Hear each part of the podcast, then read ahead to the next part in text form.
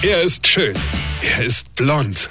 Und er ist der erfolgreichste Comedian aus Rheinland-Pfalz. Ich werd der Pierpasmus. Exklusiv bei RPA1. Sven Hieronymus ist Rocker vom Hocker. Jetzt im neuen Jahr brauchen ja viele Menschen wieder einen Kalender, damit man die Geburtstage, Namenstage, Hochzeitstage der kompletten Verwandtschaft eintragen kann. Ja, das ist wichtig, weil, wenn man da einen von vergisst, motzt die komplette Familie mit einem. Ja?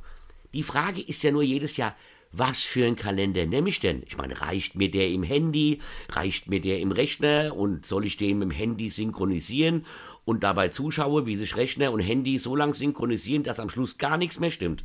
Ja, entweder sind Einträge dann doppelt oder komplett gelöscht. Tante Hildegard hat an drei Tagen hintereinander Geburtstag, aber wenn du den richtigen Termin beim Urologe hast, das verrät dir das Handy dann nicht mehr, weil das gelöscht worden ist. Das mit der Synchronisation klappt nicht, also zumindest bei mir nie. Also dann doch lieber per Hand. In einem Filofax, ja. Oder ich schreibe alles auf einen Zettel und schleppe die mit mir rum. Bei uns in der Familie, wir haben alles. Ich habe einen riesen Kalender an der Wand hängen, einen im Rechner und einen im Handy.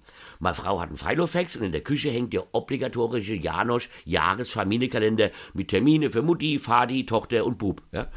Und die Resttermine hängen mit Zettel am Kühlschrank. Und dann beginnt das Chaos, weil jeder sich in der Familie auf einen anderen Kalender stützt. Meine Frau zum Beispiel richtet sich konsequent und ausschließlich nach Janosch. Was da nicht drin steht, gibt's nicht.